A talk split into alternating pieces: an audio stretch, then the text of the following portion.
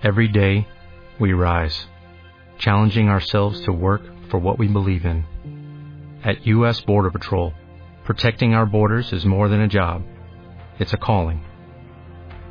Agents answer the call, working together to keep our country and communities safe. If you are ready for a new mission, join U.S. Border Patrol and go beyond. Learn more at cbp.gov/careers.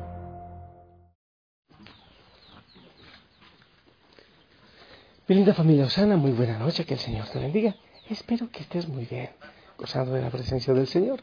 Yo en el Monte Tabor, bueno, con el frío de todo el día, pero bien abrigado. No ha dejado de llover desde anoche. Llueve y llueve incansablemente. Y esta lluvia me ha llevado a pedir por el Perú. Oh, tanto dolor en el Perú. Y también a solicitar a toda la familia Osana que sigamos orando, sigamos orando por el Perú.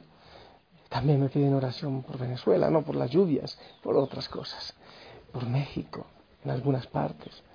Por Londres, por, por el Ecuador, como no por Colombia, por todos los países de manera especial donde hay hijos e hijas Susana en dificultades. Estamos orando.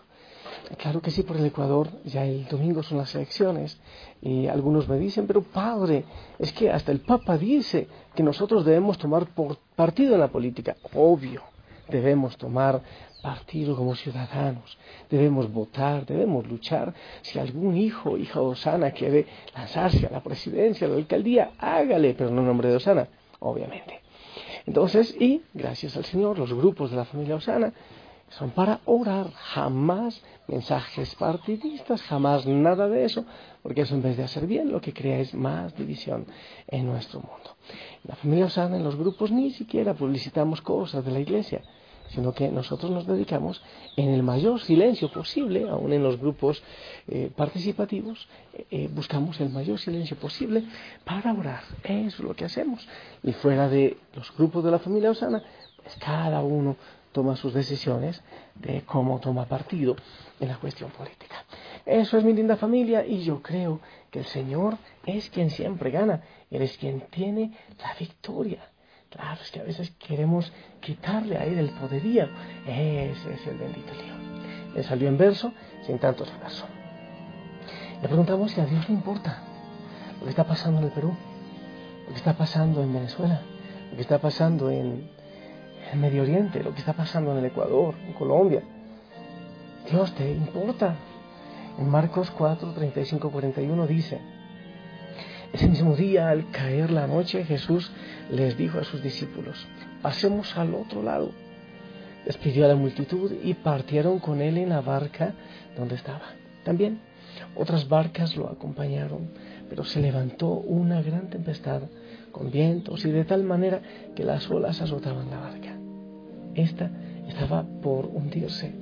Jesús estaba en la, en la popa y dormía sobre una almohada. Lo despertaron y le dijeron, Maestro, ¿acaso no te importa que estamos por naufragar? Jesús se levantó y, reprendió al viento y dijo a las aguas, Silencio, cállate. Y el viento se calmó. Todo quedó en completa calma. A sus discípulos les dijo, ¿por qué tienen tanto miedo? ¿Cómo es que no tienen fe? Ellos estaban muy asustados y se decían unos a otros, ¿quién es este que hasta el viento y las aguas le obedecen. Mi familia, este pasaje nos habla acerca de esa difícil situación que se presentó inesperadamente en la vida de los discípulos de Jesús. Sale la tormenta como si fuera un león dentro de un matorral. Navegaban ellos por el mar de Galilea cuando de repente se levantó esa tempestad de manera amenazante y con ganas de hundir esa barca. Mientras tanto, Jesús se había retirado a un extremo de la barca, dormía plácidamente. Los discípulos, aparentemente muy atemorizados, despertaron al Señor y le reclaman también, no, no te importa que vamos a naufragar. Lucas nos cuenta acerca de otra ocasión en la que Jesús había llegado a visitar a dos hermanas, Marta y María, a las cuales el Señor amaba de una manera especial. María se sentó a los pies de Jesús y oía su palabra. Pero Marta, que estaba ocupada con muchos quehaceres, se acercó a Jesús y le dijo, Señor, No te importa que mi hermana me deje el trabajo a mí sola. Dile que me ayude. Eso está en Lucas 10:40. Dos situaciones muy diferentes, la de la barca y la de Marta y María. Pero tanto una como la otra, la pregunta implica duda, desconfianza, inseguridad en el amor y el cuidado de Jesús hacia ellos. Y hasta un cierto reproche. Ambas preguntas fueron hechas por personas que conocían a Jesús, que lo habían visto hacer milagros, que amaban al Señor y que sabían que Él también les amaba a ellos. Todos ellos estaban esperando que Jesús interviniese para suplir sus necesidades o resolver sus dificultades o aliviar sus ansiedades. Cuando les pareció que Él estaba ignorando su situación, añadieron un elemento de, enojo. ¿Es que no te importa? En ambos casos dicen lo mismo. En ambos casos Jesús también respondió amablemente y con amor y sobre todo con una enseñanza. En el primero mandó al viento a que se calmara y después animó a los discípulos diciéndoles, ¿por qué tienen tanto miedo? ¿Cómo es que no tienen fe? El Señor estaba con ellos porque ellos tenían miedo, ¿ah? Solo tenían que confiar en Él. ¿Acaso Él no les había dicho, pasemos al otro lado? Él sabía lo que estaba haciendo.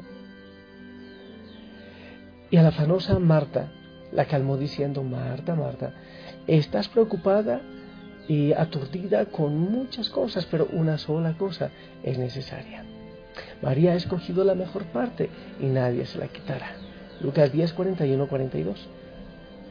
La mejor parte es precisamente buscar una comunión con Él en todo momento. Todo lo demás debe ocupar un lugar secundario en nuestras vidas. Yo también te sugiero a ti quedarte con la mejor parte que el Señor nos está ofreciendo. Estar con Él, claro. Tomar partido en el dolor del mundo, pero de manera especial darle al Señor cuál es eh, el lugar principal que nosotros tengamos en nuestro corazón. Cuando estamos pasando por una situación difícil y nos sentimos abrumados por las circunstancias, muchas veces pensamos que Dios se olvidó, que a Él no le importa. Esta situación eh, pasa como por encimita de su corazón, o quizás no le ha dado importancia que en realidad, la que en realidad tiene, la que tiene para nosotros. Y por eso está tardando tanto en resolver nuestras dificultades. Pero piensa en lo siguiente. ¿Crees que aquel que nos ama de tal manera que entregó a su único Hijo por nuestra salvación, que nos ha enseñado a llamarle Padre, quien manda a sus ángeles para que nos protejan de todo mal, aquel que es nuestro constante proveedor, ¿crees que no le va a importar nuestra situación? Con seguridad, Él está trabajando para fortalecer tu fe o para cambiar algo que no está bien en tu vida. Y al final vas a disfrutar de una linda victoria. El Señor permite que ocurran muchas cosas, pero Él tiene siempre planes de victoria. Ciertamente, Dios tiene cuidado de sus hijos. Acércate a Él confiadamente. Echa sobre Él toda tu ansiedad y espera en Él. A su debido tiempo te llegará su respuesta. El apóstol Pedro lo entendió por experiencia propia. Por eso escribió, humíllense pues bajo la poderosa mano de Dios para que Él les exalte cuando sea el tiempo, echando toda su ansiedad sobre Él, porque Él tiene cuidado de ustedes. Primera de Pedro 5, 6, 7. Entonces, ¿qué debemos hacer? Decirle sí, Señor. Yo sé que tú estás cuidándome. Yo debo luchar, claro. Debo luchar por la justicia, por la verdad. Pero en definitiva, te voy a dejar a ti ser Dios en mi vida. En cualquier situación que haya, en cualquier dificultad. No entendemos, Señor, realmente no entendemos qué es lo que tú vas a sacar de esta situación. Pero confiamos en los planes perfectos que tú tienes en nuestra vida. Por eso, Señor, te damos gracias y te pedimos que nos ayudes a ser perseverantes en la oración, como los discípulos, siempre perseverando en la oración. Esa sea, Señor, nuestra principal misión, perseverar en la oración, porque si trabajamos con fe, con amor, con confianza, con responsabilidad, si hacemos lo que nos toca, seguramente, Señor, tú harás el resto.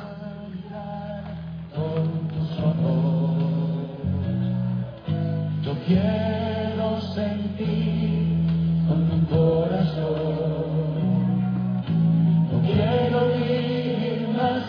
τον σε θα τα κάνεσαι συχνά όνες μου πλήστος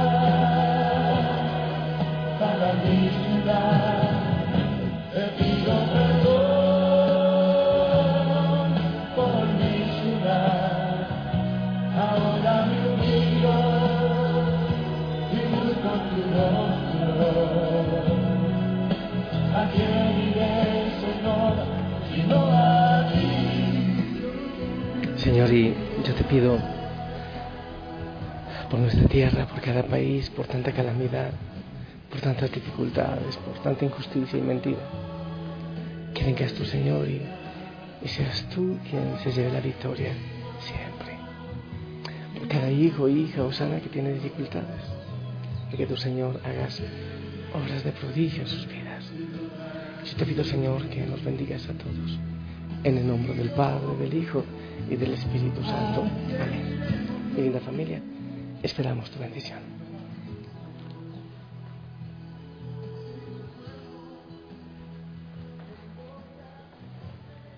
Amén, amén. Gracias por tu bendición, que el Señor te acompañe siempre y que descanses en sus brazos. Sonríe, saludos a todos en casa y si el Señor lo permite, nos escuchamos mañana. Hasta pronto. Como nuevo cliente de Western Union, puedes disfrutar de una tarifa de envío de 0 dólares en tu primera transferencia internacional de dinero en línea. Envía dinero a los tuyos en casa de manera rápida, fácil y conveniente. Visita westernunion.com o descarga nuestra app hoy mismo y tu primera tarifa de envío corre por nuestra cuenta. Aplican ganancias por cambio de moneda. No disponible para tarjetas de crédito y envíos a Cuba. Servicios proporcionados por Western Union Financial Services Inc. NMLS 906983 o Western Union International Services LLS NMLS 906985.